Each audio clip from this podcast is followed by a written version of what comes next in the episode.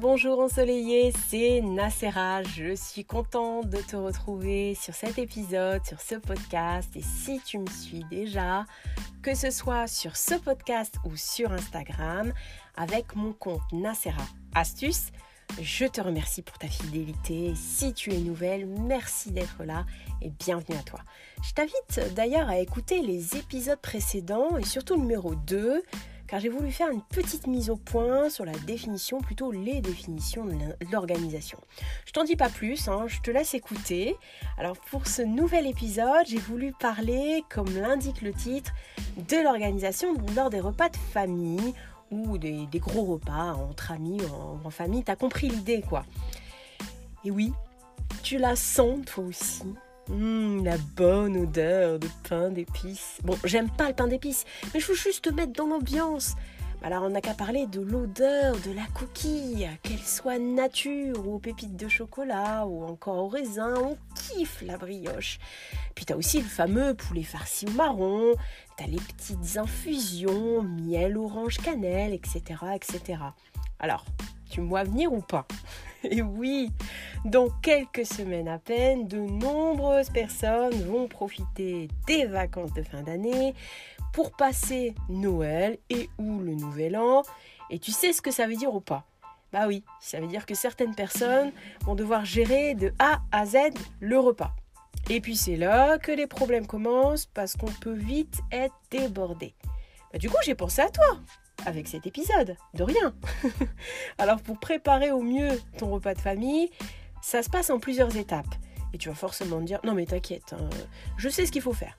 Il faut faire le menu, avec ça on fait une liste de courses, et puis éventuellement quelques préparations à l'avance, et puis voilà, le tour est joué, n'est-ce pas? Bah Là-dessus, je vais pas te contredire, l'anticipation est super importante.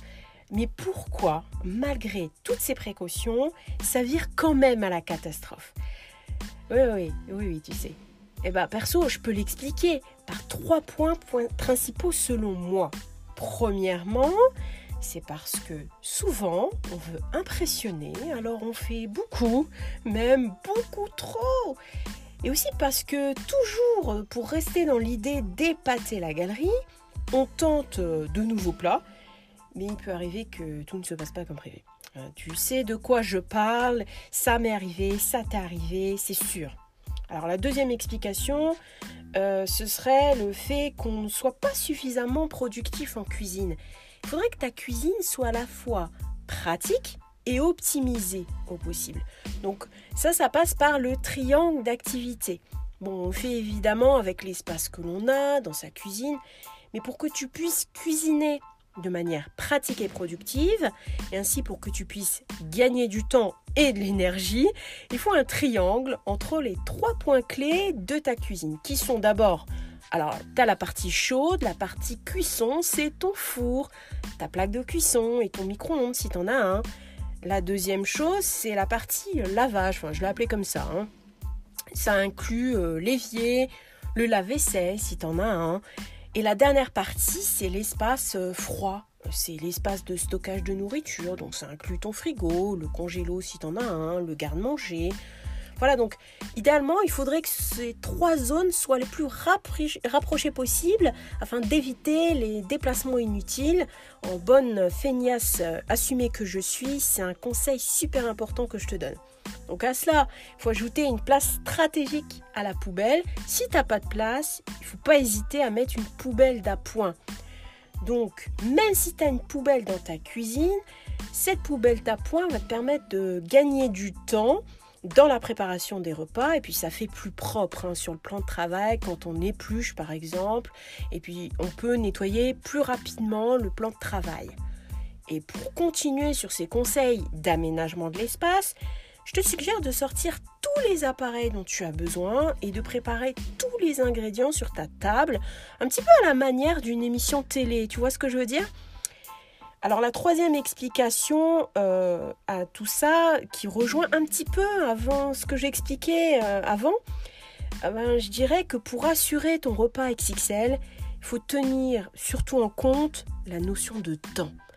Temps de cuisson, mais aussi temps de préparation. Bah, ça inclut le temps d'achat des courses et il faut souvent passer par plusieurs, euh, par plusieurs magasins, le primeur, le supermarché. Donc ça, c'est du temps qu'on passe. Le préparation à un repas. Donc tout ça, ça peut bloquer.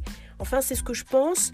Ça peut bloquer. Euh, et faire un petit peu foirer, te faire un peu stresser le jour J. Donc le meilleur moyen d'assurer c'est idéalement de le faire au moins une fois avant le jour J pour prendre en compte les éventuels couacs. Si tu peux pas, t'inquiète pas, hein, tu vas y arriver. Si tu tiens en compte la notion de temps et si tu constates que tu seras short le jour J, bah, le mieux ce serait d'anticiper en préparant l'avance, la veille par exemple, ou en pensant à ton ami le congélateur. Et si tu ne peux pas préparer la veille parce que tu travailles beaucoup trop ou, tu n'es pas fan du congélateur ou tu n'en as pas tout simplement et que tu, tu préfères pas, il bah, n'y a pas 36 000 solutions. Hein. Toujours en prenant la notion de temps, il faut soit revoir ta copie, soit inciter tes convives à apporter un petit quelque chose. Bon, je l'admets, c'est osé, hein. Euh, mais je trouve l'idée pas mal. Au final, c'est bien un moment de convivialité et de partage, non?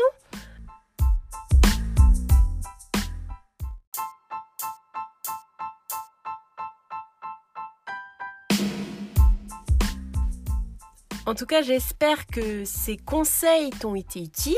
N'hésite pas à t'abonner à ce podcast et si ce n'est pas encore fait, à mon compte Instagram Nacera Astuce, dans lequel je suis présente tous les jours en story et euh, je t'attends d'ailleurs pour y laisser un petit commentaire et je te dis à très bientôt pour un nouvel épisode.